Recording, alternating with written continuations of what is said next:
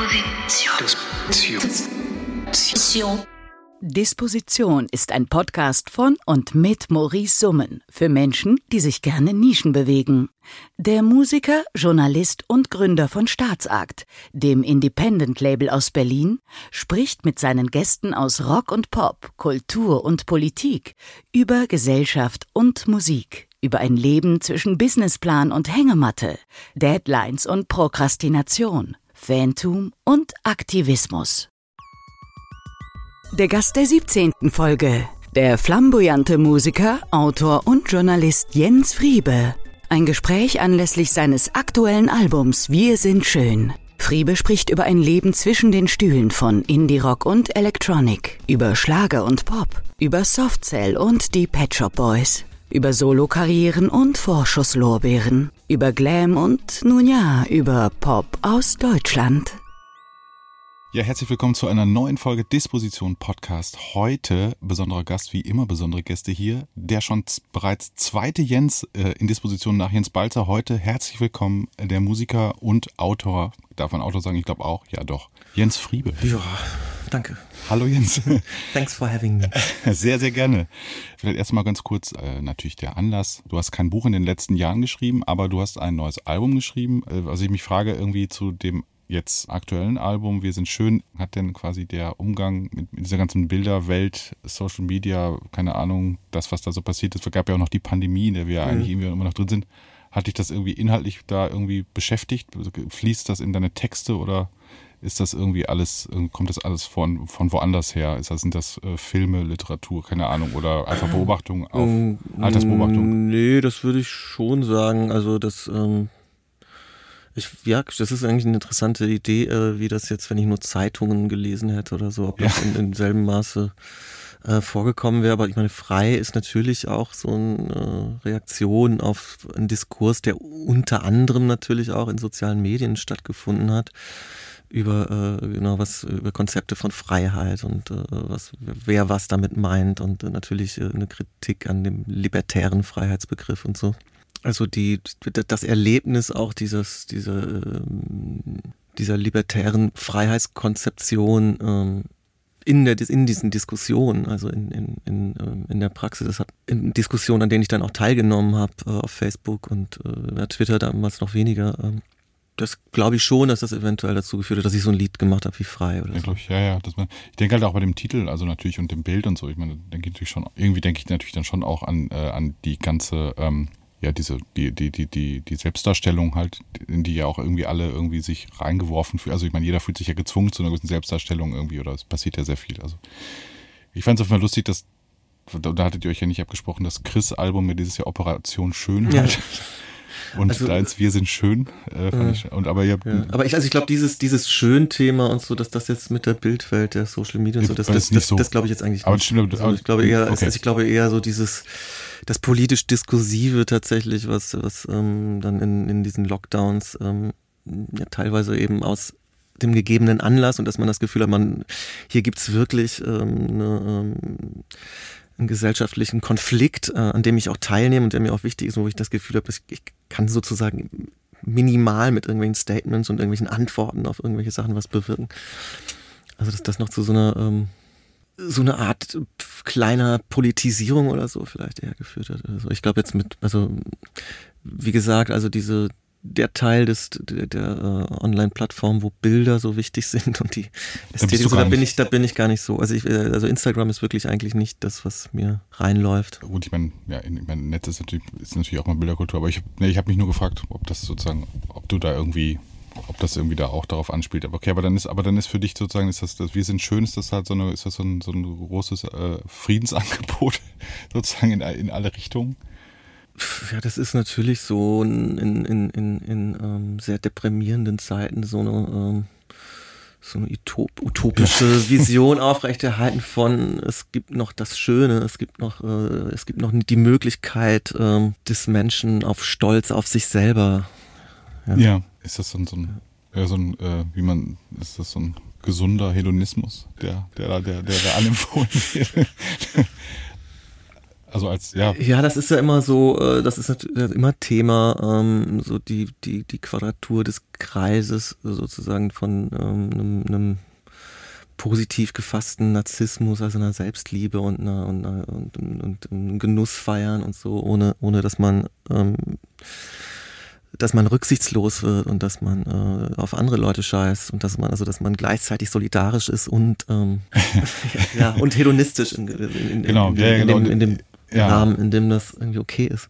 Also ähm, genau, es gibt ja diese, es gibt ja so diesen ähm, diese linksradikale Lustfeindlichkeit auch, die natürlich ein Problem ist, wo dann, wo dann sozusagen das, das Unglücklichsein und das und das ähm, Tristsein sozusagen ähm, zu, zu, zum Selbstzweck wird. Also und man ist natürlich auf der Seite derer, die unglücklich gemacht werden und deren Leben trist ist und so, aber ähm, es wird halt dann zum Ressentiment, äh, wenn man dann sagt, nur das, das ist sozusagen das Gute. Die, die das sind, sind gut und jeder, der, jeder, der was anderes auch nur anstrebt, ist sozusagen auf der Seite der Macht und auf der Seite des der Gemeinheit. Und ähm, genau dagegen bin ich dann genauso wie gegen ähm, die libertäre Idee von ähm, die Leute, die mehr wollen, sind einfach neidisch und sie sind, Mhm. äh, die haben eine Neidgesellschaft und äh, das Individuum muss sich ausleben können auf Kosten von äh, wem auch immer. Ja, das ist auf jeden Fall das, das, das, das, das friebische Spannungsfeld. Das, ja, ich glaube, das habe ich jetzt nicht erfunden. Nein, Quatsch, nein, aber ich aber meine, klar, das ist, nein, aber ich meine, aber das, ist, nein, das ist ein aber, Thema, was bei mir ja, genau, was ich, ja, das, das meine ich, genau.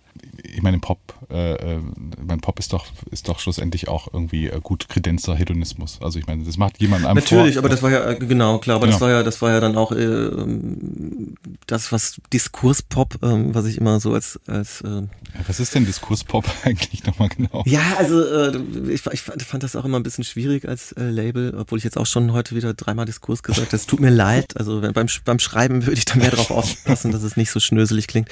Ähm, aber das war ja sozusagen die Idee, dass dieses Pop-Ding, was äh, früher auch von vielen Linken eben so als negativ, äh, als, als, als, als, oberflächlich und irgendwie als, als ähm, politisch fragwürdig und verdummend oder so empfunden wurde, dass das sozusagen fruchtbar gemacht wird, auch für eine äh, politisch linke, für eine, für eine äh, kritische Haltung und äh, ähm, also einerseits eben so als, als äh, von der Soziologie her, so als Forschung, so ja, da steckt viel mehr drin, auch schon in dem angeblich oberflächlichen und dann äh, von den Bands der Hamburger Schule und so. Wir können das aber auch machen und sozusagen auch als Pro Produzenten das Genau. Bewusstsein noch mehr äh, reinbringen. So. Ja, und die Produktionsbedingungen selbst natürlich auch, oder die Sprechposition selbst natürlich auch noch in, sozusagen, in de, irgendwie ins Produkt oder in den Text reinkriegen. Also, Genau, oder, genau. genau.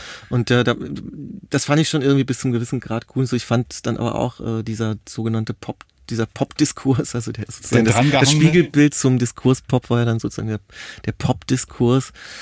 Ähm, da fand ich, ging es aber auch äh, in so einen komischen Leerlauf von einfach nur so Pop feiern und man wusste schon gar nicht, was ist denn jetzt Pop? Also und, und diese, ja, die Oberfläche, wunderbar, Inszenierung, Künstlichkeit und so. Und äh, ich bin für das alles schon auch, aber irgendwie ähm, Ich bin schon. äh, aber man muss sich schon angucken, als Vehikel für was. Also ähm, ich, ich fand es dann, es wurde so äh, auch schon wieder fetischisiert, so ähm, einfach nur Oberflächlichkeit und Inszenierung und Künstlichkeit als als das, was es ist. Und das ist an sich schon geil, aber ich finde, es ist schon, es muss schon auch einen Kern haben. Und da würde ich dann sagen, gibt es auch so eine, ähm, so eine Widersprüchlichkeit. Also auch das, auch das Oberflächliche muss sozusagen Oberfläche von was, von einem Gehalt sein. Und das ist es bei vielen Popsachen tatsächlich und das ist dann sozusagen vom, vom Rockdünkel sozusagen falscherweise abgelehnt worden. Aber es ist auch nicht schon geil, nur weil es oberflächlich ist sozusagen. Nee, klar. Aber äh, trotzdem ist natürlich irgendwie äh, ähm, sozusagen das, was dann, ähm, also ich meine, der Kern irgendwie ähm, ist ja bei vielen Pop-Songs quasi, also nicht, also nicht offenbar, beziehungsweise es gibt ja, Ja. wahnsinnig viele Interpretationsmöglichkeiten oder es ist ja auch einfach ein, ein Feeling, was man dann irgendwie mit diesem Song, von daher, keine Ahnung, oder halt auch durch Inszenierung in Kontexten von Film oder Party oder was auch immer, hat das plötzlich halt so einen Kern oder man glaubt zumindest in diesem, diesem Kern irgendwie näher zu kommen oder keine Ahnung. Aber schlussendlich war natürlich dieses Diskurs-Pop versus Pop sozusagen, also mit dem wir ja noch so groß geworden sind. Neulich hat, glaube ich, äh, Jochen Distelmeier hat das, hat er das gesagt in einem Interview. Ich glaube, ja, er hat gesagt, die, die Spec sei die größte Band Deutschlands gewesen oder, so, oder so ein Satz. Also, diese, also äh, dann habe ich mal einfach so im Hinblick auf diese, diese, diese, damals diese, diese ganze Dynamik zwischen irgendwie ähm, Pop-Kritik und, und, und der, der, dem Diskurs-Pop, der wieder irgendwie in Interaktion mit, dem, mit der Kritik steht und so weiter und so fort. So eine, so sind wir ja irgendwie, ähm, das ist ja unsere Sozialisation. Ja. Aber ich fand es mit, äh, mit äh, Referent Dabler äh, zu sprechen, der nochmal eine äh, ältere Sicht auf diese Dinge ja. hat. Ähm, und der, der sagte, also der stand noch auf diesem Standpunkt, Rock ist halt gut und Pop ist scheiße und Rock ist halt gegen das Establishment und Pop ist für das Establishment. Und dann im Gespräch ergab sich natürlich, dass vieles, was ich jetzt Pop genannt hätte, für ihn Rock, Rock war. Also ja. Depeche Mode und David Bowie sowieso und so. Ich fand das aber trotzdem erfrischend. Also irgendwie, weil man nochmal anders ähm, auf das Thema kam, dass es schon irgendwie eine nicht leugnbare ähm, Substanz oder so geben muss und dann man auch wieder sowas sagen kann wie, also, weil David Bowie ist ja ein interessanter Fall, weil er für so, eigentlich für alle Seiten sozusagen Identifikationsobjekt war, also weil er, weil er ist für, für die, für die Pop-Diskurstypen sozusagen das, das Beispiel für die totale Inszenierung und diese ja. von, man ist aber für Rockleute auch jemand, der authentisch ist. Und beides stimmt eben. Ja, und ja. ich glaube aber, dass, dass dieser zweite. Ähm, aber was ist er denn dann für dich? Ist er dann für dich ein Popstar oder ein Rockstar? Also ich meine diese. Naja, eben das, das ist mir das ist mir gar nicht so wichtig, das zu entscheiden. aber, aber, ich, ich finde, dass sozusagen diese ähm, die zweite Hälfte davon teilweise äh, unter den Tisch gefallen ist und zu Unrecht. Die äh, für, für für jede Seite eben die andere sozusagen.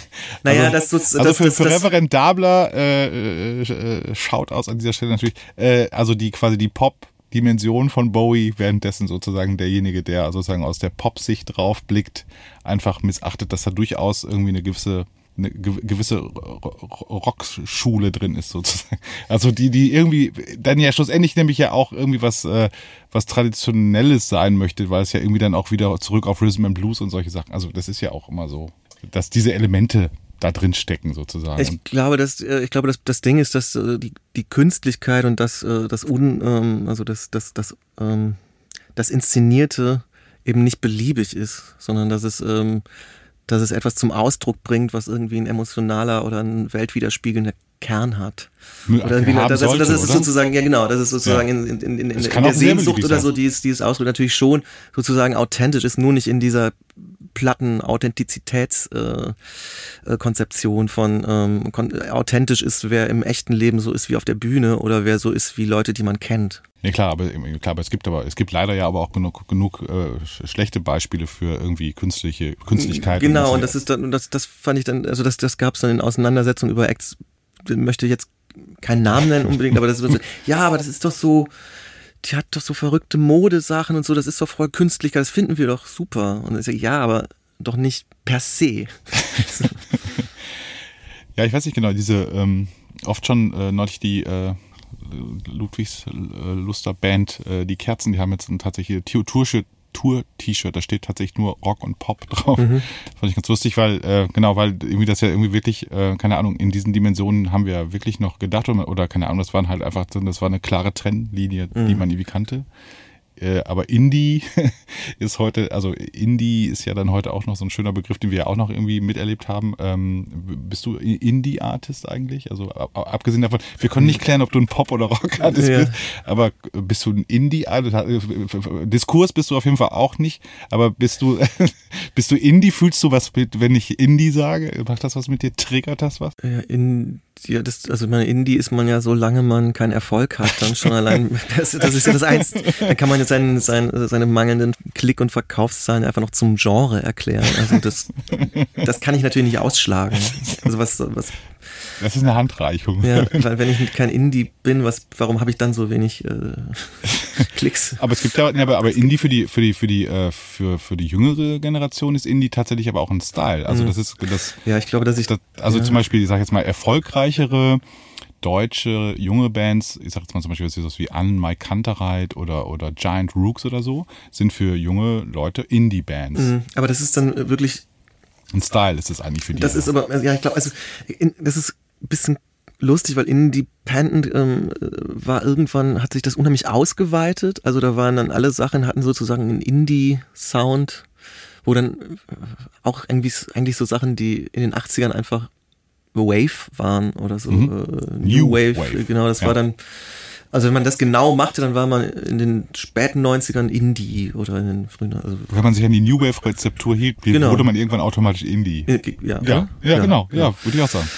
Und also wenn man jetzt sowas macht wie Talking Heads oder äh, Ja. Divo oder auch, auch wo- David Bowie oder Wobei, so. Also, ich würde da noch den noch einen Begriff noch gerne mit, mit sozusagen auf diesen Tisch legen und zwar der des Post-Punks, weil der ist natürlich Ja. auch bei gerade bei Divo irgendwie auch noch Talking Heads oder ne also so ja, aber Post-Punk ging meist irgendwie eine gröbere.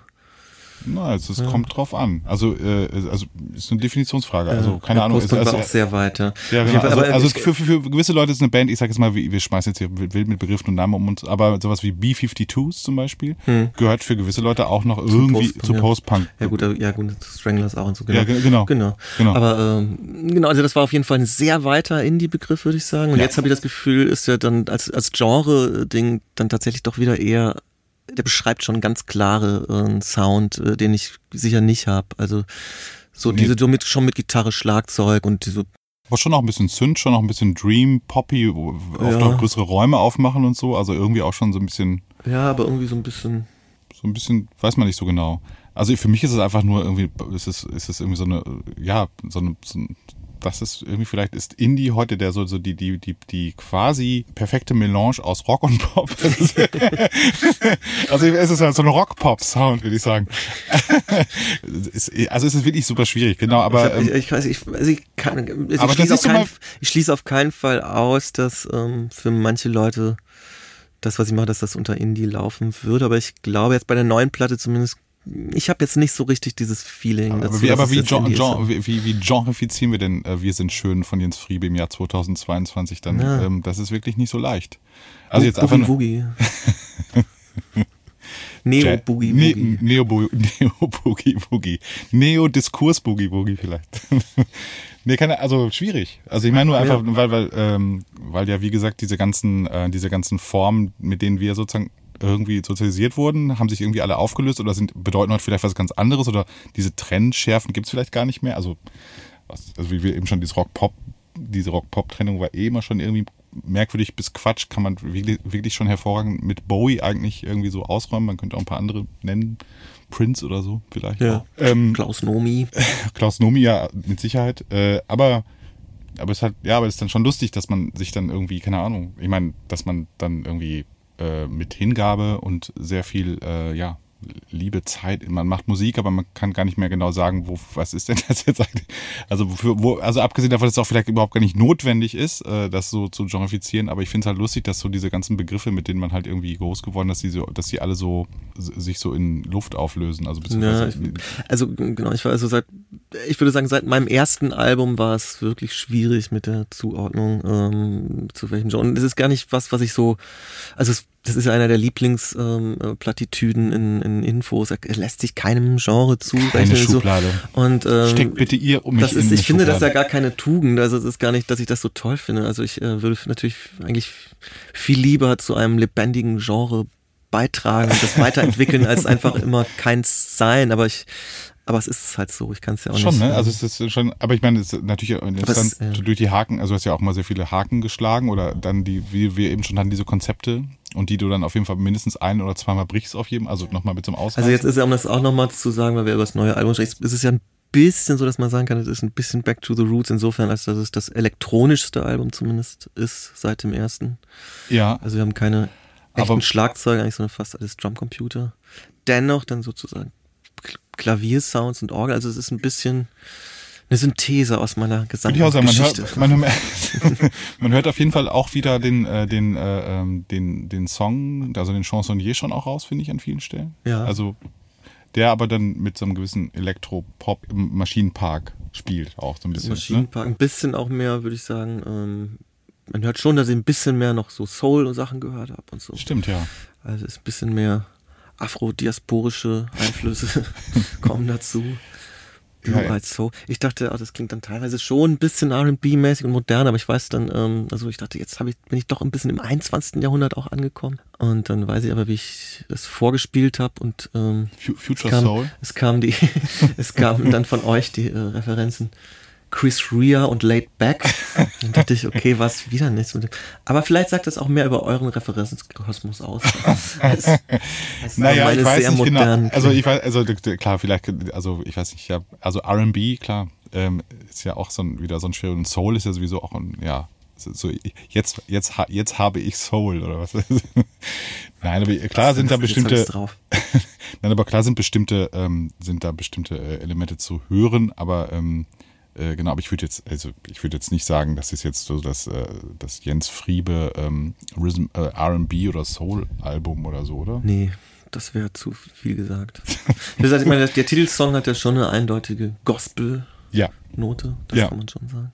Ja. Und äh, ja, schon. Also klar, das. Aber jetzt kommen dann, dann aber wieder äh, Singing to the Converted ist wahrscheinlich das Indie-rockigste Stück, was ich ja, überhaupt je gelesen habe. Ja, so ist es. Also von daher ist es auch schon wieder schwierig. wieder für die ganze Familie was. Da schon lustig. Diesmal gibt's aber, äh, es gibt äh, aber kein, kein Jodel. Diesmal. das fand ich bei der Fuck Penetration auf jeden Fall auch noch toll, dass es dann auch noch ja ein äh, von einer dritten Person gesungen ist. Ja, ja. Doreen Kutzke, die aber in diesem Lied, also die zwar für Jodeln berühmt ist, aber die in diesem Lied nur nicht gejodelt hat. Ja, das, nein, aber, nein, das stimmt, aber sie, sie, nein, aber ich meine, dass, äh, ähm, dass sie halt irgendwie, die, dass quasi dann noch eine, eine dritte Person plötzlich als quasi als, als, Lied, als, als, Lied, ja, als fremder Interpret sozusagen. Also. Nein, aber sehr viele äh, Chöre. Das was natürlich, das ist natürlich sehr, sehr R&B-mäßig. Und Aishan Malonda und Pola Schulten gesungen. Ja, das, das, das, das, schon, das ist schon, schon, schon sehr RB, oder? Wie so von der Setzung und so auf jeden Fall. Aber lustig, das, äh, genau, okay, aber dann ist das jetzt vielleicht dein RB. ja, ich finde, man muss auch immer mal so Sachen in Schubladen stecken. Schlussendlich irgendwie äh, ähm, ist halt also aus, aus reiner Plattenfirmensicht, muss man sich ständig diese Fragen stellen, als was verkauft man das denn? Hm ähm, wenn ich irgendwie einen Artikel anlege bei für einen Plattenhändler oder so, der will eine Genrefizierung, äh, die, die, Leute wollen irgendeinen Waschzettel, hm. die Journos wollen über irgendwas sprechen also keine Ahnung, ähm, weißt du, also äh, ja, okay. Ja, und dann halt immer dieses und äh, er hat jetzt mal sich äh, keine Ahnung mit Country auseinandergesetzt oder er hat sich mhm. oder er oder er hat sich sehr, er hat sehr viel jetzt in den letzten Zeit hat sich sehr viel mit R&B Musik auseinandergesetzt, also diese diese genau, man musste immer irgendwie jetzt hat er was Neues gemacht gleichzeitig natürlich die alten Fans sind bedient, keine Ahnung. Ja, genau. Und also, äh, also schlimmer äh, äh, kriege genau. ich das immer mit beim äh, bei äh, Freunden, die äh, Bücher schreiben, also da ist ja ähm, da gibt es immer diese böse Vertreterkonferenz, also diese sehr gefürchtete, die hat wirklich dann immer dieses hyperkonservative Nadelöhr ist, durch ja. die jeder, jede Namensvorschlag und jede, äh, jedes Cover und so durch muss und die immer am liebsten wollen, dass es genauso aussieht wie irgendein anderes Buch, was gerade Erfolg hatte und dass man ganz klar sagen kann, das ist so wie das oder es ist das und das. also bei der Musik ist es mir natürlich klar, also dass sich was besser verkauft, wenn es total klar ist, was das ist. Das ist da wichtig ist, das habe ich mir noch gar nicht so überlegt. Also stimmt. Ja, das ist schon. Tut mir leid. dass, das ist halt, dass ihr dann mit diesem. Ja, es ist gerade so, es ist gerade halt bei, ich finde, das ist halt gerade irgendwie, ähm, also bei NewcomerInnen oder so kann man ja immer noch sagen, ja, die sind jetzt da und die machen jetzt irgendwie, die lassen sich grob in die Richtung packen, weil da, also so das, weil die kennt ja noch niemand. Mhm. Aber ich finde halt so bei ähm, Künstlerinnen wie jetzt dir zum Beispiel, du ja nun auch schon eine ganze Weile äh, umtriebig bist und in regelmäßigen äh, Abständen Platten veröffentlichst, dann mal so finde ich es immer so absurd, diese, ähm, ja, diese Aufgabenstellung, dass man den Leuten irgendeine Story dazu liefert. Ja, genau. was soll es schon sein? Also, ja. ja, also was soll es schon sein, außer, außer dass man halt gelebt hat und äh, genau, und das, was man äh, erlebt und gelebt hat, sozusagen in Songs packt, wie man das halt als äh, ja, Songschreiber dann, so macht. Genau, das ist dann wieder, das ist dann wieder andersrum, glaube ich, als bei, ich glaube, wenn bei, bei man, man als Buchautor einmal erfolgreich ist, dann gibt es keine Fragen mehr, dann ist es halt das Neue so und so. Ja. Und bei Bands ist gleichzeitig sozusagen sozusagen ähm, gefordert, dass man zwar die Marke erfüllt, aber gleichzeitig gibt es ja einen Innovationszwang. So was schreiben wir denn jetzt, warum man das jetzt kaufen soll, wenn es das andere schon gibt? Genau. Und ich, und ich glaube, und ich glaube auch, dass es aber auch, auch im Indie-Bereich auch, also in dem, wenn wir jetzt mal Indie als nicht ganz so erfolgreich oder populär vielleicht auch nochmal, also so dieses Indie-Indie nehmen, mhm. dann ist es auch so, dass natürlich irgendwie oftmals bei Indie-Acts quasi der, die Vorschusslorbeeren, also die so, äh, äh, die dann so ausgesprochen werden, also das wird ja oft also du hast ja damals auch, warst ja auch quasi jemand, wo, keine Ahnung, super viele Leute halt quasi, hier ist sozusagen der der, der Popstar, auf den wir mhm. jetzt alle gewartet haben. Und dann sind es ja so, und das ist ja so ein, ein ganz großes Versprechen oder eine ganz ja. große Prophezeiung oder was. Und wenn dann sozusagen der, der Artist irgendwie im Laufe der darauffolgenden Monate oder Jahre so ein bisschen hinter den Erwartungen zurückbleibt, mhm. irgendwie so, und dann sozusagen das nächste kommt, also, und dann wieder die Behauptung wird wieder sozusagen nochmal auf, also und Sie ist das halt immer mit so einer, mit so einer leichten Häme drunter. Ich meine, das war ja damals, das war ja damals der, ähm, ich glaube, zur zweiten Platte schon, der Artikel von Joachim Henschel, wo er schrieb, Friebe ist der einzige deutsche Popstar oder so. Genau, der einzige das das- Popstar stimmt, Deutschlands oder sowas. genau, so- das war so ein Quote, das, äh, ja, das hat mich natürlich wurde. auch ein bisschen äh, haunted, weil es natürlich dann immer in den Interviews auch gerne so, ja, also da wurde es ja geschrieben, aber so ganz so, äh, ähm, wobei es natürlich sowieso nicht sozusagen als eine re realistische Verkaufseinschätzung gemeint war, sondern eben als so ein Typus, ne? also so dieser, der sich rausnimmt, sozusagen Ja, also- glamourös zu sein. Ja, und, in, genau. und in Deutschland hat man eher diese Ja, so ein bisschen halt den Leute, die, die genau. irgendwie, wie Bernd Begemann sagt, in Deutschland wollen alle, ähm, so werden nur Leute Stars, die unsere Freunde spielen. Sozusagen. Okay, ja, genau. Ja, du hast auf jeden Fall so ein bisschen, du hast auf jeden Fall so, also du, so, so ein bisschen äh, das auch, ähm, genau, so ein bisschen das, was wir dann von äh, Bowie gelernt haben. Oh also, Gott, es also dann, ich zu mein, viel Bowie. Heute zu viel Bowie, ja. Auf jeden Fall zumindest einen gewissen äh, äh, Glam und äh, ja, Queerness, den Begriff gab es damals noch gar nicht so in der Form, den du, äh, du ja auf dem, wolltest sagen, ja auch die lustige, also es gibt ja den schönen Song, der sich nochmal sehr, ähm, ja, vielleicht ironisch, selbstironisch mit dem Begriff der Queerness Ja. auseinandersetzt. Genau, ich ich habe mich selbst für mich auf den Begriff Flamboyanz geeinigt. Weil der deutet es an, dieses Ja. äh, Queere, aber er behauptet es nicht. Ja, aber die, aber die, aber so die. Rock'n'Roller waren das ja auch schon in gewisser Weise. Ne? Also man sagt, Ja, das also ja so Little Richard sagt man das ja gerne mal. Naja, also gut, also wenn äh, jemand nicht, also nicht, wenn, nicht Little wenn Richard, nicht Little Richard, wär- äh, Nein, aber ich meine, aber da, da, also aber mit dem Begriff kämst du klar dann soweit? Also flamboyanter Ja. Pop Benutzt- R&B. den benutze ich eigentlich exzessiv. Ja, aber es ist doch immer wieder schön, wenn man sich dann in einem äh, Wort zu Hause fühlt, oder? Also ich meine, in einer, irgendwie auf eine Ja, Art. es gab ja dann, also genau in der Folge gab es ja dann auch gerne mal den, den Pop Dandy. Ähm, Stimmt, du warst auch mal Pop Dandy. und das ähm, Äh, aber den würde ich nicht selber benutzen. Also ich meine, ich finde es dann okay, weil ich, ich, ich genau, ich wusste ja schon immer, dass ihr, ähm, dass ihr es leichter habt, wenn ich irgendwas bin, als wenn ich in irgendeine Schublade stecke und so. Und Ja. ich war ja auch Journalist und ich weiß, dass die Leute Aber wie irgendwas mal auf den Punkt bringen aber wollen. Und ihr denkt so, 222 naja, das, das, das kann man schon 222 akzeptieren, aber, aber ich hätte es nicht selber. Aber wie ist denn 222 der Begriff des Dandys? Weiß ich jetzt gar nicht, der ist nicht so richtig around. Weiß, wüsste ich jetzt gar nicht genau, wie, wie die Welt den so findet, wenn man den wieder so richtig irgendwie ähm, aufs, aufs Tablett bringt. So, hier haben wir jetzt mal einen Dandy. Bin ich nicht informiert. Ich weiß nicht genau, ob jetzt irgendwie ähm, die Leute was mit dem Pop-Dandy, also ob, das, ob die Leute sich da was darunter vorstellen können. Weiß ich jetzt auch nicht genau, müssen wir mal rausfinden. Aber du warst auf jeden Fall sehr lange, sogar auch manchmal auch der einzige Pop-Dandy. Vielleicht war das dann aber auch sozusagen so ein Hybrid aus diesem Henschel-Zitat. Ja, sie wussten, Und- also das kann man nicht mehr bringen, weil es sich sozusagen nicht erfüllt hat, und dann, dann versuchen sie das zu Dann ist ja übersetzen. zumindest auch der, der einzige Pop-Dandy, der letzte verbliebene Pop-Dandy. Und jetzt bist du auf jeden Fall der äh, flamboyante äh, Sänger mit R&B-Anleihen oder so. Oh Gott, dieses Interview wird mir noch lange leid tun. Nein, äh, ich äh, finde einfach diese, ähm, diese Geschichtenerzählung halt einfach wahnsinnig nervig auf eine Art, aber auf eine andere Seite, andererseits aber auch sehr amüsant. Ja klar, also ähm, das, das kann man auch nicht. Ähm, ich ich kenne das ja halt von der anderen Seite, weil ich, weil ich schon Leute interviewt habe und das ähm, ist immer anstrengend, ähm, die Leute auf irgendwas, also das ir- irgendeine Antwort auf irgendwas zu kriegen, ähm, weil sich die Leute natürlich nie Genau. festlegen wollen. Es ist schon bei den also schon wenn man über die Texte sprechen will, geht es fast nie, weil die Leute sagen, ja, ich weiß selber nicht, was ich damit meint und so. Und das finde ich wirklich auf Dauer auch etwas problematisch. Und dann ist Ja. natürlich so, natürlich reagieren alle allergisch und das verstehe ich auch. Das ist, wenn man, wenn man so ein komisch, wenn man mit einem so einem komischen Wort beschrieben wird, mit so, einem, mit so einer komischen Karikatur sozusagen, das ist immer äh, irgendwie auch weird und unangenehm. Aber ich, da ich diese andere Seite halt kenne, weiß ich, dass man die Sachen irgendwie dann auch mal ähm, zuspitzen und, ähm, und auf den Punkt bringen dich ja, will. du und hast. Und du dann- hast dann- dich ja dann selbst von, ver, davon verabschiedet, über Pop zu schreiben. Ja, ja, ja, klar. Also, äh, nee, weil, also genau, das ist es ja, aber das ist ja das, das, das meine ich ja, das ist ja das Absurde. Also eben diese ähm, ganze, ähm, diese ganze, äh, der, der Rest von dem quasi, was aus Diskurs-Pop, äh, Pop-Texten in Zeitung, Feuilleton, bla, bla, bla übrig geblieben ist, ist halt einfach schwierig. Also vor allen Dingen in, in ähm, ja, also und immer dieses, diese, diese sozusagen diese Be- Behauptung einer Entwicklung, wo dabei möchte man doch einfach nur Musik machen und, seine, und seine Songs mit den Menschen da draußen teilen. Also vom Prinzip, oder? Also Ja, ja, klar. Also, also ich, also als, als, als Künstler will man eigentlich immer nur ähm, machen, was einem einfällt und das mit der größtmöglichen Freiheit und ähm, dann, dass das alle gut finden. Aber ähm, es gibt halt einfach das externe Bedürfnis, das irgendwie aufzuladen und ähm, irgendwie zu, zu fassen zu kriegen. Und das, und das ist das gehört eben bei der Popmusik total dazu. Also das muss man eben dann auch akzeptieren und dann irgendwie auch akzeptieren, ja. dass ähm, das ist, das, ist eben, das, das, das eben auch der, das, das, ähm, der Effekt, den man hat oder die Wirkung, die man erzielt und das, wie Leute das dann ähm, aufnehmen, das ist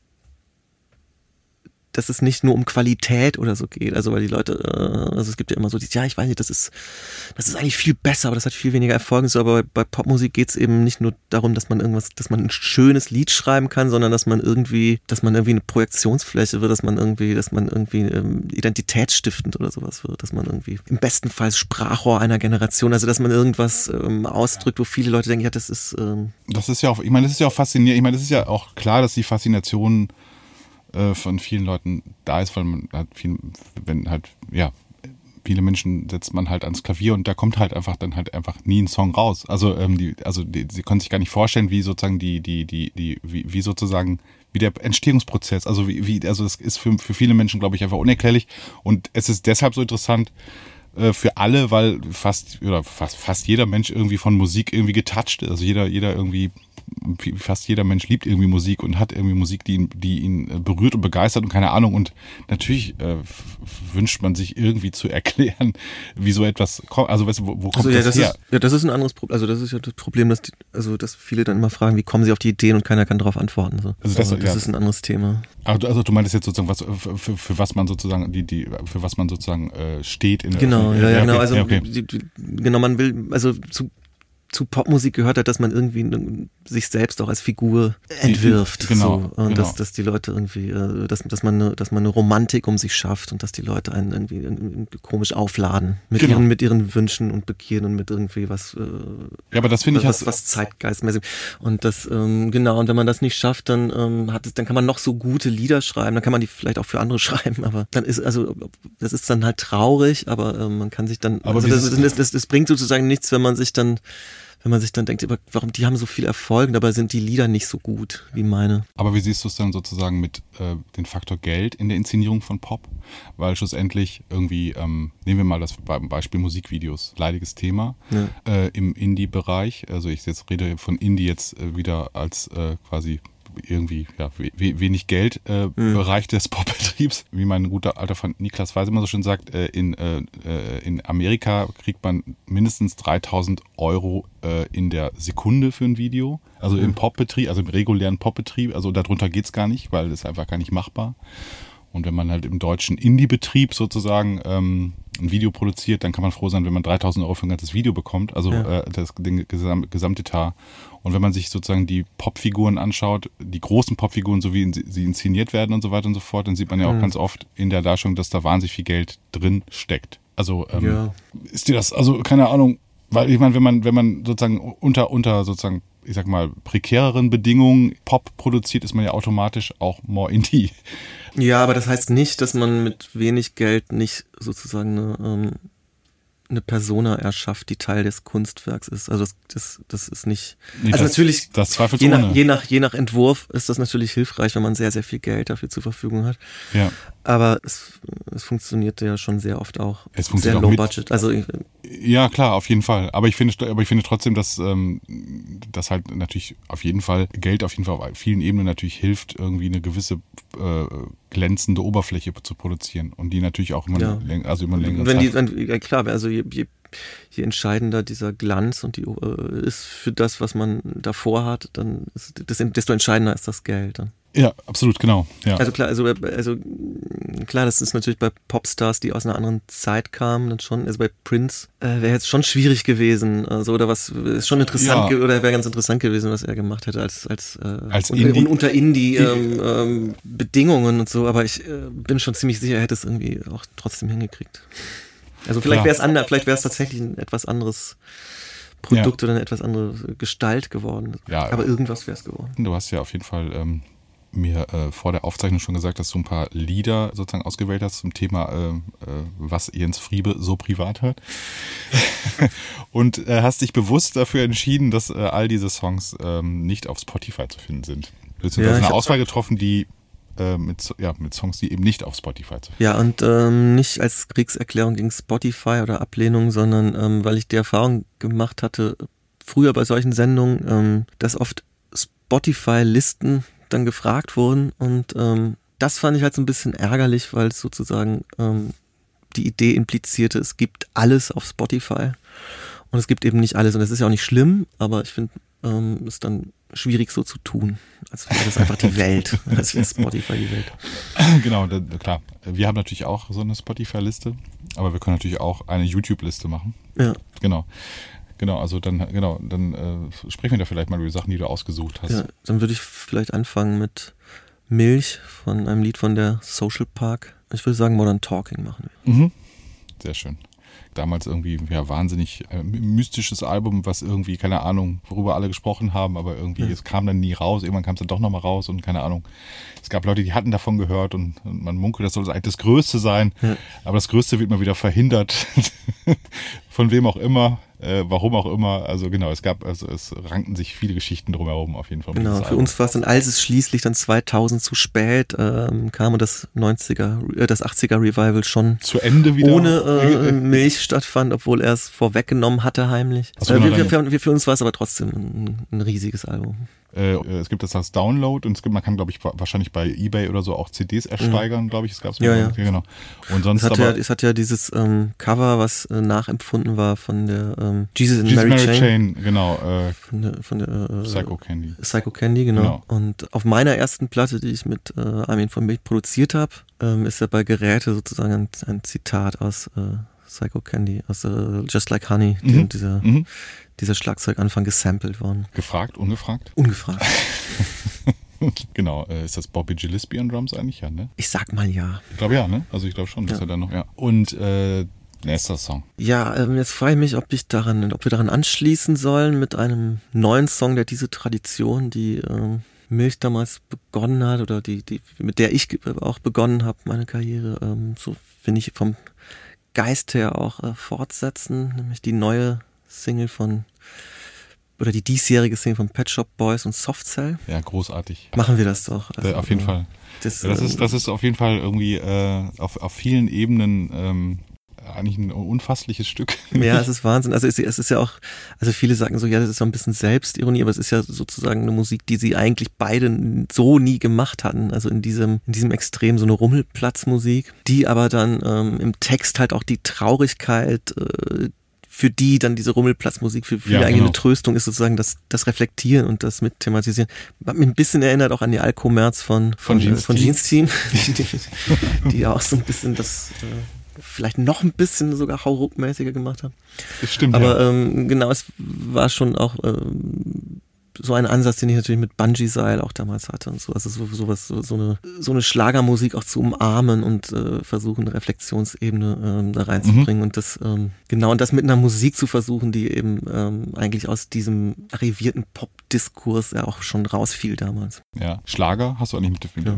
Schlager war ja auch wurde auch ab und zu mal auch mit dir in Verbindung gebracht. Naja, klar. Also schon, ne? also, Also, ja, klar, also bewusst auch, hast du sozusagen also den den den der, also mit dem Genre irgendwie bewusst immer auch provoziert oder oder Nee, provo- nein, also wir, wir, wir mochten, also wir, wir mochten damals total, ge- also wir mochten vor allen Dingen äh, Synthie-Pop und wir mochten äh, Euro-Trash und, und äh, dass wenn man das als auf Deutsch macht, dann ist es halt sofort Schlager. Ne? Und ähm, gut, als Kind habe ich auch viel Schlager gehört und so nicht. Ähm, also es ging schon, also es war jetzt nicht so provozieren um des Provozierens willen, aber es ging schon darum, Sachen, für die man irgendwie einen Softspot hat, nicht nicht zu machen, damit man sozusagen dieser Kritik entgeht und das, äh, das, das, das irgendwer ähm, dann nicht geschmackvoll finden könnte und so, sondern halt- das bewusst zu brechen, was schon wichtig. Und das ist auch irgendwie, für mich ist es, weil es hat, diese Schlagerverachtung hat ja auch ein bisschen einen, einen, einen Klassendünkel mhm. äh, in sich und das auch irgendwie zuzulassen und zu sagen, diese, diese Musik ist auch, die darf es auch geben.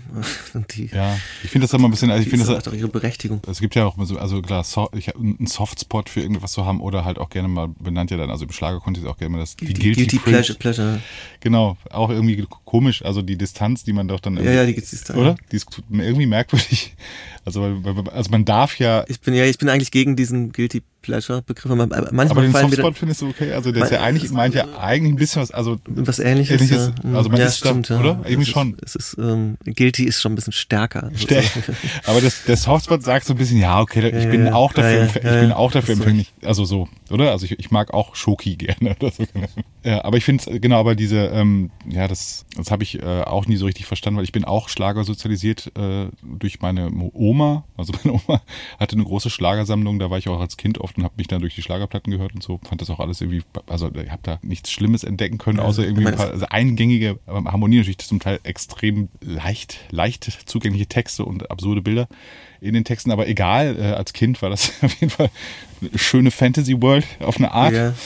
Es ist ja auch eine, es ist auch eine ganz komische Figur, dieser Schlagersänger. Also, äh, weil er hat ja immer, wenn man es so will, also ja auch ein bisschen was Schwules, also äh, was aber nicht erklärtermaßen fast sein darf. Also und, und der Schlagerfans ist, ist ja auch, äh, sind ja auch oft Schwule.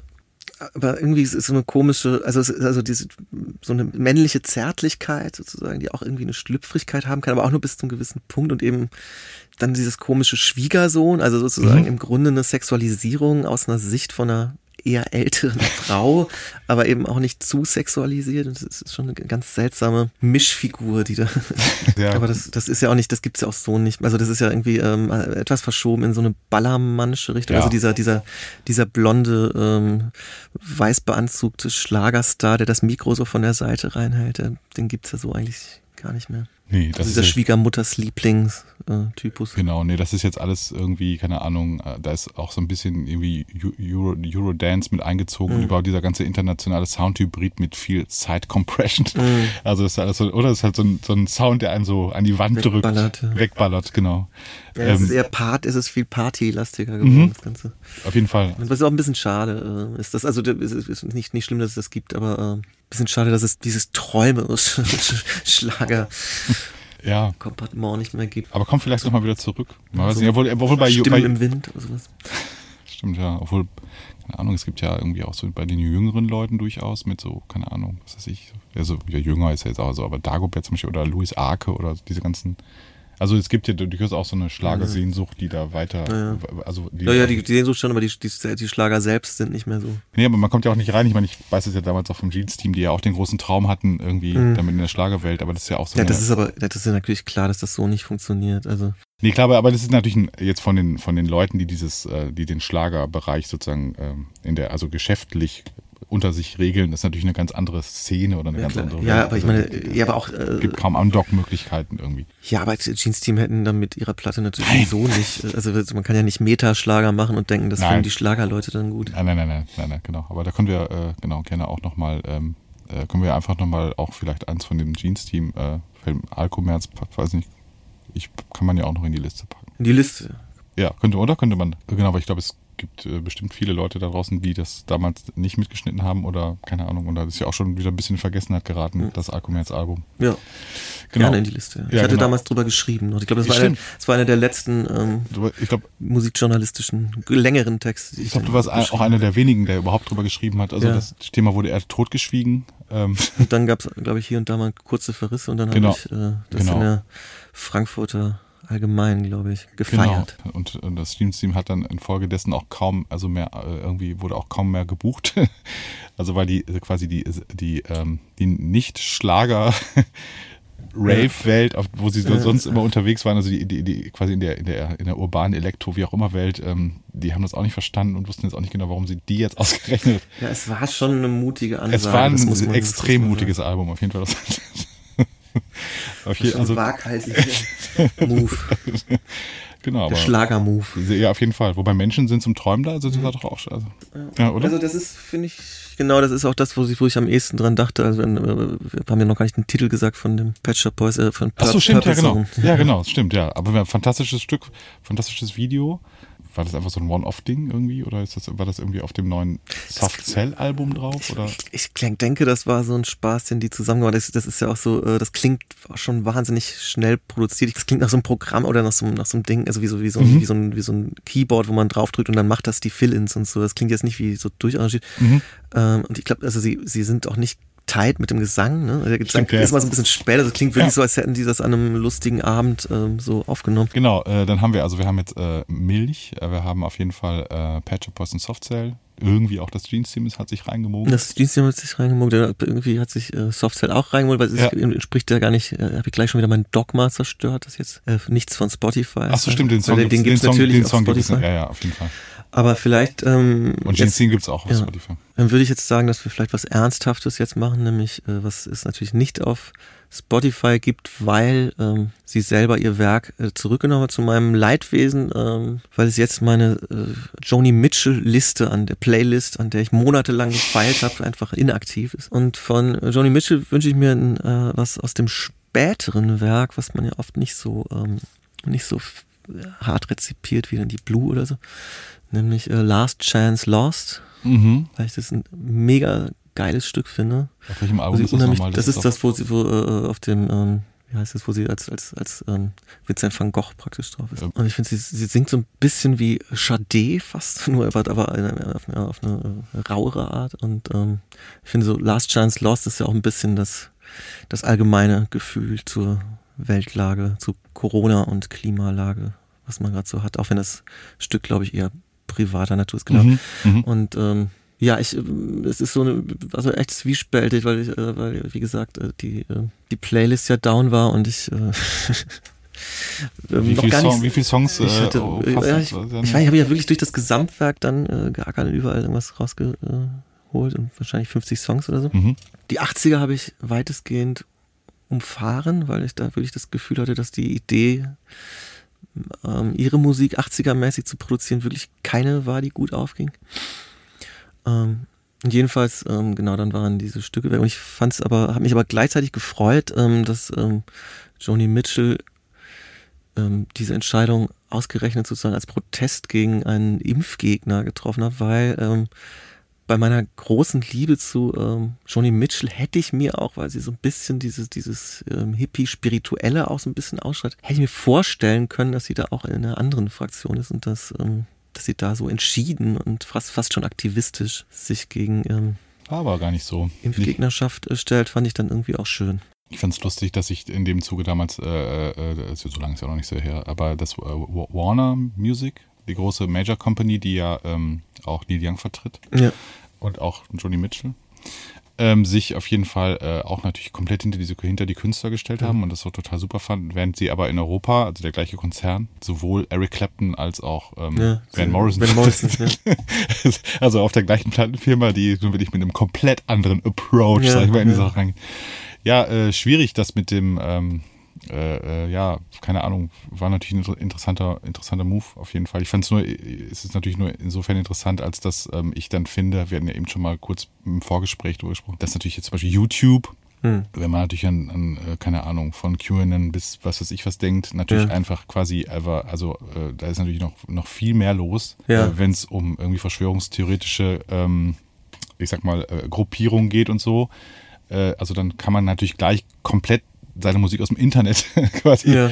rausziehen, denke ich mir dann so. Äh, auf, auf Ja, ja, stimmt, das, das stimmt. Also ich, das ist irgendwie so die Frage, also ist, also Spotify ist halt so an der Grenze zu sowas wie YouTube, wo man sagt, das ist einfach öffentlich, jeder stellt da irgendwas rein. Das ist einfach sozusagen wie die, wie die Straße sozusagen. Das kann man eigentlich nicht boykottieren. Das ist einfach, Genau, das ist weil's- einfach nur der Rahmen, in dem jeder machen kann, was er will. Oder Genau. ist es eben doch irgendwie was äh, in, einem, in einem fast schon nicht mehr bemerkbaren, aber doch irgendwie stattfindenden Maße was kuratiertes oder was, was dann irgendwie auch ist wie, eine, wie ein Sender oder eine Redaktion oder so.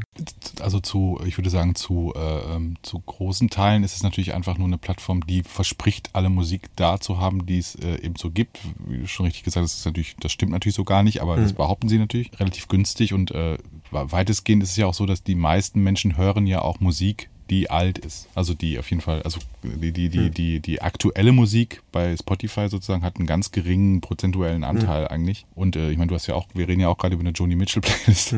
Also es ist ja auch alte Musik, Repertoire. Und ähm, genau, im Grunde lebt das Ganze davon, dass das Repertoire zur Verfügung steht. Ich weiß, das müsste man jetzt mal überprüfen, äh, wie das jetzt in den nächsten Jahren sich entwickelt. Also wo, wo sozusagen junge KünstlerInnen durchbrechen, also äh, auf welchen Portalen oder ist das ein Mix aus, keine Ahnung, YouTube, äh, was weiß ich, Social Media, TikTok, irgendwas und dann irgendwie, keine Ahnung, sind es Playlists oder sind es doch die Radios oder muss es nicht doch irgendwie der Super Bowl-Auftritt sein oder was? Also, mhm. ähm, das muss man dann erstmal, glaube ich, mal so schauen in den nächsten Jahren, glaube ich, wie, ähm, also wie, wie weit quasi man nur auf diesen Portalen. Mir kommt es manchmal so playlistenmäßig, klar, es gibt ja auch kuratierte Playlisten, aber ich glaube, also für Deutschland oder so, glaube ich, für den deutschsprachigen Raum, ich weiß gar nicht genau, ich, ich glaube, es sind so bei Spotify irgendwie so roundabout fünf Leute oder so, die das kuratieren. Und wenn man überlegt, dass es ähm, ja aktuell, was weiß ich, 70, 80.000 ja. Tracks am Tag sind, die rauskommen, kann man sich ja ungefähr vorstellen. Also ich weiß es von den Leuten schon bei der Initiative Musik, wenn die Anträge äh, sozusagen und wenn da irgendwie sich tausend Leute bewerben für eine Antragsrunde, dass es schon fast unmöglich ist, äh, ja. Also diese tausend Sachen sich anzuhören. Klar, also ja. kann man sich ja vorstellen, dass da dass irgendwie man da nicht, dass man da nicht wirklich Inhalte prüft, Genau, ja. das geht ja gar nicht. Also das, also wie soll man da durchblicken? Also man kann ja eigentlich quasi nur random. Ich meine, die machen das ja auch immer. Die machen auch, glaube ich, teilweise schon auch so, das ist auch so DIY-Artists, also Leute, die, die einfach selber über irgendein Portal das hochladen, auch mal ab und zu in Playlisten so stattfinden. Genauso wie das TikTok auch macht, dass jeder aus dem Freundes- oder Bekanntenkreis irgendwann mal seine famous 10 Minutes hat. So. Ja. Äh, also, äh, weißt du, also, ja, ja, ähm, genau, also, äh, also das passiert schon, aber inwiefern sozusagen wirklich so langfristige Karrieren nur, nur sozusagen irgendwie, also da quasi ihren, ihren, ihren, äh, ihre, ähm, sozusagen ihre, ihre, ihren, ihren Anfang nehmen, gilt es, glaube ich, zu überprüfen in den nächsten Jahren. Weil, wie gesagt, ich habe immer mehr das Gefühl, dass es, dass es immer mehr von Repertoire lebt, irgendwie so. Mhm. Und, und natürlich kommen bestimmt, aber klar haben natürlich große Popstars von Adele über bis Harry Styles, was ich was, natürlich, und natürlich werden die äh, auch immer wieder Leuten durch Algorithmen in die Playlisten gespielt und mhm. so. Und viele Leute hören ja auch tatsächlich Spotify nur wie Radio. Also die, die dann immer mit diesen Playlisten. Genau. Da erleben wir äh, labeltechnisch halt immer mehr, dass, dass sich das kaum abfärbt auf die Artists, weil also irgendwie interessieren sich die Leute dann gar nicht dafür, wer, von wem dieser Song ist, dass du meistens irgendwie. Ah, ja. Also, da, also als Konsument muss ich jetzt sagen, ich habe das, ich benutze das schon auch diese Mixe der Woche und so. Mhm, ja. Und ich habe auch schon Sachen da entdeckt. Also ich finde es jetzt nicht. Also ich, Schöne Joni Mitchell Cover-Version. nö, nö, da würden schon irgendwelche äh, Sachen, die ich nicht kannte. Also Hast du diesen Joni Mitchell Newport äh, Gig gesehen? Dieses ja. fand ich auch sehr auf eine Art sehr anrührend auf jeden Fall. Ja. Und ich habe und äh, auch ein, ein Konzert damals in Amsterdam oder so. Ah, okay, du hast ihn mal live gesehen? Nee, nee, äh, das, also, das äh, auf, auf Arte nee, halt nämlich, neulich. nee, nee, ein, altes Ding. Das ich weiß auch gar nicht, wann, wann es zuletzt Joni Mitchell Konzerte in Deutschland gab, weiß ich nicht, aber auf jeden Fall, ich hätte es mir gerne angeschaut, aber ich glaube, es, ich glaube, es, seitdem ich sie für mich entdeckt habe, was auch schon jetzt schon auch eine ganze Weile ist, aber gab es nie welche. Ich meine, sie war ja auch lange, ist, ist ja auch krank. Ja, und, oder, aber weiß nicht, aber keine Ahnung, vielleicht so Ende der 90er Kette wäre es wahrscheinlich noch gegangen, aber ich glaube, da gab es keine Konzerte. Hätte es auf jeden Fall auch gerne mal gesehen. Ich hatte sie Ende der 90er tatsächlich noch nicht auf dem Schirm. Ja. Muss ich echt zugeben. also meine, meine Tochter ist ja gerade mal irgendwie 16 äh, und äh, die haben äh, Joni Mitchell alle irgendwie auf dem Schirm. Äh, allein wirklich, weil so jemand wie auch so Harry Styles oder solche mhm. Leute mhm. sich öffentlich halt irgendwie dazu bekennen, dass sie große ja. Fans sind und so und auch mal ein Cover, Cover bei YouTube oder so reinspeisen. Das ist schon lustig, das, also ja. finde ich interessant, dass Gleiches ja auch mit Fleetwood Mac und so. Das, also das ja, das ist, äh, also das ist echt interessant, also dass diese, ähm, diese Kenntnis der, des Archivs ähm, bei den Jugendlichen schon erstaunlich teilweise, oder bei, bei Jüngeren. Also Voll. jetzt die, äh, meine, äh, die, die Schlagzeugerin, die jetzt mit auf Tour mhm. kommen mhm. wird, die aus Kanada eigentlich kommt, also die ist 27 oder so, und die kennt sich brutal aus mit also auch so Prog-Rock-Sachen und so, die ich gar nicht kenne und mit so 70er-Jahre-Zeug. Also das ist natürlich, wenn man da in irgendeinem Bereich dann irgendwie durch, durch einen Song nur so ein Interesse getriggert hat, dann ist man ja auch viel, hat man ja auch viel schneller einen, mhm. einen riesigen Überblick, den man sich äh, bei einem gleichen Interesse äh, zu unserer Zeit gar nicht so schnell hätte Niemals. verschaffen können. Ne? Niemals. Da ist man ja irgendwie so ein Nerd, wie man das äh, also ich erzähle das, mit, mit, mit zehn Jahren Platten sammeln hätte werden können also ich werde nicht müde, äh, diese äh, Geschichte zu aber ich erzähle es immer wieder gerne, dass man ja wahnsinnig oft früher auch zu Konzerten gegangen ist und keine Ahnung hatte, wie die Band aussah. Also mhm. man hatte kein Foto gesehen, man kannte nur ein Cover, das war irgendwas, keine Ahnung, irgendwas Kryptisches oder Abstraktes. Ja. Und dann haben wir diese Band zum ersten Mal richtig live, also die ganzen Personen auf der Bühne zum ersten Mal live gesehen. Das ist ja wirklich äh, heute unvorstellbar. Aber ich finde es auch, ich finde es auch unglaublich, wie gut informiert teilweise die junge Generation ist. Natürlich sind die dann auch nicht nur gut informiert, sondern die spielen auch noch wahnsinnig gut oft. Und, ja, äh, ja, ja, sehr gut äh, ausgebildet. Ja. ja. aber auch selbst ausgebildet, weil sie oft ja auch durch die ganzen Tutorials und so einen total guten Zugang zu ganz vielen Sachen haben. Wir hatten halt in der westfälischen Provinz damals nur alte Bluesrock-Gitarristen, die einem irgendwie ein bisschen was zeigen konnten. Also das waren die, die den Musikunterricht angeboten haben. Also das, das ging jetzt nicht so weit in Also bis Joni Mitchell kann man da nicht. Naja. Aber äh, genau, dann äh, hast du denn noch einen Song für die Liste? Weil sonst könnten wir noch mal kurz über die Live-Geschichte sprechen, äh, abschließend. Ähm, genau. Wir sind schön äh, auf der Bühne oder hattest du noch einen Song? Ja, ich habe äh, auch noch einen Song. Ah ja, genau. Du hast Aber ich habe genau, ich hab sogar zwei Songs zur okay, komm. Ja, dann nehmen wir doch beide vielleicht. Oder? Was ist denn der erste Song? Äh, ich hätte ähm, AG Geige, ähm, Ich bin ihr Boy anzubieten Mhm. und, und HG Ichte VC Cat. Die, ja, das ist doch eine schöne, eine schöne Kombi. Möchtest du noch was dazu sagen? Irgendwie, also bei, äh, bei den äh, Geige ist ja, das ist ja quasi, ist, ist das nicht die, das ist die, die Kraftclub-Familie, oder? Äh, Genau, das ist. Die Also, der, der, der war- Vater oder ja. ist der Vater einer oder der, der, ja, ne? die, die, die, die, die beiden Eltern, also die, die, die beiden, ich glaube, die beiden sind doch Brüder, ne? Die, Ja, genau, die sind Brüder, genau. Und und das genau, sind Kinder von, äh, die beiden waren, glaube ich. genau, ja, die so, ne, genau, ja, genau, genau. beiden Eltern waren Ja, genau, genau. Bei AG Geige und ich war äh, schon AG Geige-Fan damals in den 90ern. Schon vor Kraftclub. Äh, schon, ja, ja, bevor es Kraftclub gab. Äh, Mhm. Genau, und dann ähm, kam Kraftclub und das habe ich dann irgendwann später erst erfahren, Mhm. dass das die Kinder sind. Aber Kraftclub fand ich eigentlich auch ganz gut am Anfang. Also ich mochte gerne das äh, Nie wieder Retterlin. Mhm. Und klar, das ist natürlich so eine richtige Festivalband, da sieht man immer sofort die Leute faustreckend äh, in der ersten Reihe stehen. Und AG Geige war schon was ganz anderes, muss man sagen.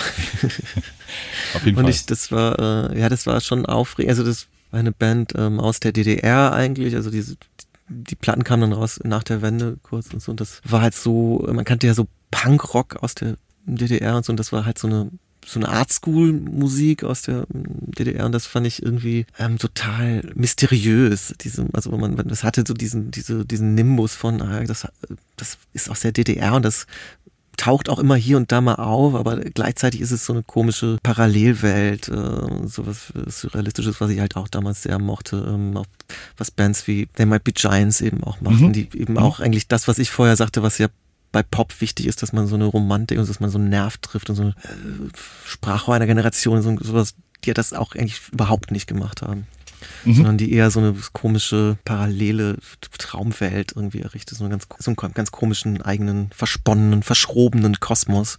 Und Ja, sowas das mochte ich halt schon so- auch immer man das gerne. halt so von so Bands wie vielleicht auch Und- Plan oder Residence oder so Ja. Oder so. Und gleichzeitig, also ich finde sogar, äh, ich finde sogar eine, eine Band wie Clash, die so als die, so eine Punkband, also die, die, Mhm. die dann mit dem klar entsprochen hat, angefangen hat, äh, hatten dann irgendwie bei späteren so Sandinista und äh, und Combat Rock und so auch so von ihren Styles und so hatten ja auch sowas, also dass sie, wo sie dann alle möglichen Stile aufgenommen haben und eigentlich sowas wie, ja, wir sind hier diese Straßenkämpfer und so, aber das war ja auch alles überhaupt nicht mehr realistisch, das war ja auch so ganz komisch, äh, weird, versponnen eigentlich, auch wenn es so tat, als wäre es das nicht so eine total, und bei Cut the Crap dann extrem und sowas, irgendwie mochte ich sowas auch immer sehr. Mhm. Also wo man dann irgendwie schon auch merkte, dass das alles auch, eine, auch Fantasy-Produkte sind. Also Mhm. wo das irgendwie ein bisschen klarer zutage kommt. Und ja, Clash ist so, eine, äh, so ein Grenzfall, ne? Also und aber AG Geiger und The Might Be Giants, die ich sehr mochte, so das, das waren halt klare Fälle. Clash ja sowieso dann auch immer unter, äh, sag mal, Punk-Puristen ja eh auch umstritten. Natürlich auch aufgrund der späteren stilistischen Stil- äh, Vielfalt, ja, dann aber natürlich auch der Tatsache, dass sie natürlich auch quasi eine gecastete Band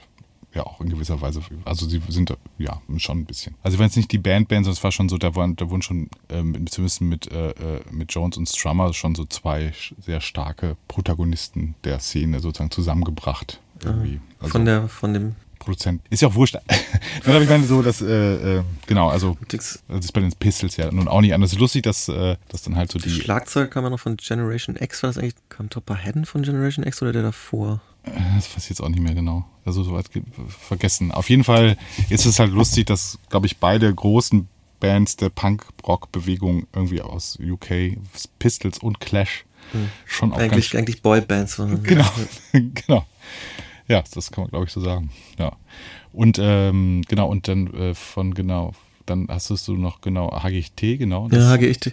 Das ist so ein bisschen, also ich Ich bin ja der Sache ein bisschen müde geworden, muss ich gestehen. Ich- wobei ich ja, wobei ich den äh, von dir gepickten Song total super fand. Also Genau, äh, ich finde, das ist irgendwie so ein bisschen ein Ausnahmesong. Also ich, ich mag auch die ähm, diese Drogen Exzess Drüber-Dinger. avantgardistischen drüber Dinger äh, total und die funktionieren natürlich dann immer besonders gut mit Video. Diese hat auch ein super geiles Video, aber ich finde, Ja. das ist schon einer der wenigen Songs, die man wirklich auch öfter hören kann, die wirklich ein guter Song einfach sind Mhm. für mich. Ja, den mag ich auch sehr gerne. Und äh, das finde ich schade, dass es irgendwie, ich glaube, den gibt es auch auf keiner Platte und die haben den selber so ein bisschen stiefmütterlich behandelt und deswegen ist er eben auch nicht auf Spotify. Aber eigentlich finde ich das ein großes, gelungenes Meisterwerk. Das ist ja, das, das, das bezieht sich ja auch auf so eine Netzkultur, da dieses, äh, diese, diese Videos, wo ich finde dich scheiße. Äh, mhm. Also das war ja so eine mhm. Serie, wo, wo Leute immer beschimpft und sie greifen das sozusagen auf, aber auch, also so im Paralleluniversumsmäßig. So, absolut. So. Auf jeden Fall, ja. Und äh, deswegen passt es auch ein bisschen zu HGIT. Also weil es, es, es, es tut so, als wäre es Teil von so einer äh, lebendigen Hip-Hop-Kultur und ist dann aber eigentlich nur eine, so ein verrückter Traum darüber. Voll, ja, ja, ja genau. Ja, ich, ich also ich, ich finde auch, also ich, man mag sie ja total gerne, aber wie gesagt, ich bin so ein bisschen in den letzten Jahren, die haben ja auch einen unfassbar hohen Output. Mhm. Also es kommt ja ständig, also auf Gefühl kommt sehr oft was Neues. Ja, ich arbeite das jetzt auch nicht immer pflichtbewusst durch. halten wir fest, Wir sind schön ist rausgekommen. Es ist auf jeden Fall ein Friebe-Album, das Friebe von allen Seiten zeigt und den, den, den facettenreichen, flamboyanten Rockpopper Friebe. ja, ich weiß, das wird dir nicht gefallen. Ich weiß auch nicht, ich diese, ich mir, äh, wie gesagt, vielleicht ist man auch einfach irgendwie ähm, ab einem gewissen Alter einfach dieser ganzen Begrifflichkeiten so müde, dass man irgendwie immer wieder versucht, einen irgendwie, keine Ahnung, ironischen oder halbironischen Zugang, über, überhaupt noch einen Zugang zu finden. Ich war froh, dass ich dieses Wort gefunden habe. Jetzt habe ich es mir innerhalb von einer, von einer Stunde verbrannt. ja, aber nimm doch bitte flamboyant zumindest mit auf diese Tour noch. Ja, okay. Die Abschiedstour, die flamboyante Abschiedstour. genau, äh, mit äh, auf jeden Fall mit äh, neuer Besetzung ähm, äh, erstmalig äh, genau äh, in Dresden auf der Bühne. Dann gibt es auf jeden Fall, äh, genau, es gibt auf jeden Fall, äh, wir sind schön in äh, noch zwei extra schönen äh, Colored Vinyl, wenn sie nicht schon vergriffen sind zu diesem Zeitpunkt, ich weiß es nicht. Genau, einmal in äh, Purple und einmal in Clear Vinyl. Möchte ich an dieser Stelle mal äh, gesondert darauf hinweisen, weil irgendwie, genau, besonders schöne Produkte. Genau, ansonsten auch äh, auf allen Streaming-Portalen, sogar bei Spotify, ist die neue Friebe auf jeden Fall zu streamen die Playlist, äh, die wir jetzt eben zusammenstellen müssen, müssen wir irgendwie im Internet anders kommunizieren, aber man kann ja auch bei YouTube ganz einfach irgendwelche Playlisten bauen, das machen wir dann einfach mal. Die packen wir dann in die Description. Ja. Und genau, ansonsten bedanke ich mich fürs Gespräch. Wünsche, wünsche uns allen viel Erfolg. Danke. Ciao. Dankeschön. Disposition, der Staatsakt-Podcast mit Maurice Summen. Abonniere ihn und liebe ihn. Die Gäste der nächsten Folge. The Düsseldorf Düsterboys. Das psychedelische Folkduo spricht über sein neues Album Duo Duo.